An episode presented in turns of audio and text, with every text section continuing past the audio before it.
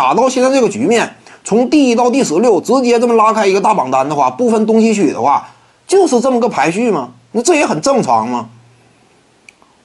而且这种排序呢，我感觉更有可能采取。为什么更有可能采取？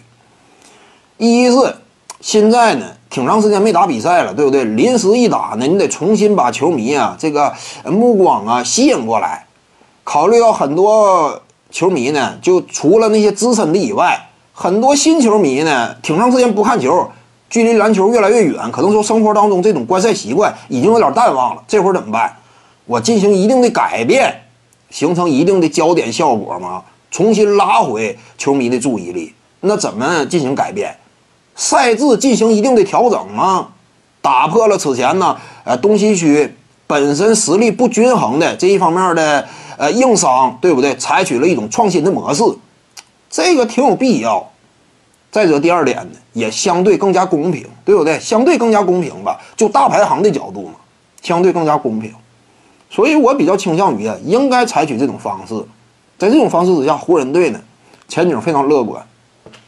你看这玩意儿就是没有想到，原本以为呢湖人队呀，哎这赛季悬了，但是结果新的改革方方案一旦说下来，湖人队又看到希望了。詹姆斯呢有一点隐患，就是他本身年纪有点过大，临时回来呢，这个状态不一定说到位呀。状态不一定到位啊，他就是这样。你一个人如果说都三十五了，两三个月没打比赛呀，你再回来打比赛，那就有点悬。好在什么呢？詹姆斯不是投篮类型的，投篮类型的往往受到影响更大呀。投篮你，因为投篮类型的呢，你临时回来之后啊，你这玩意儿能不能找到准星啊？那费劲呢。因为你临时回来高强度比赛，你体能一下滑呢，准星更是跌的厉害。所有这些运动员体能都得下滑，就临时回来之后，那你第一节你可能投的挺准，第三节、第四节你就没准星了，那就容易完呗。你这种突破风格呢，相对来说还差点，受到的干扰相对少。因为本身就往篮下冲嘛，对不对？我距离篮筐比较近呢。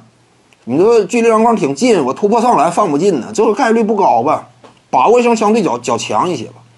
徐静宇的八堂表达课在喜马拉雅平台已经同步上线了，各位观众要是有兴趣的话呢，可以点击进入到我的个人主页当中，在专辑页面下您就可以找到它了。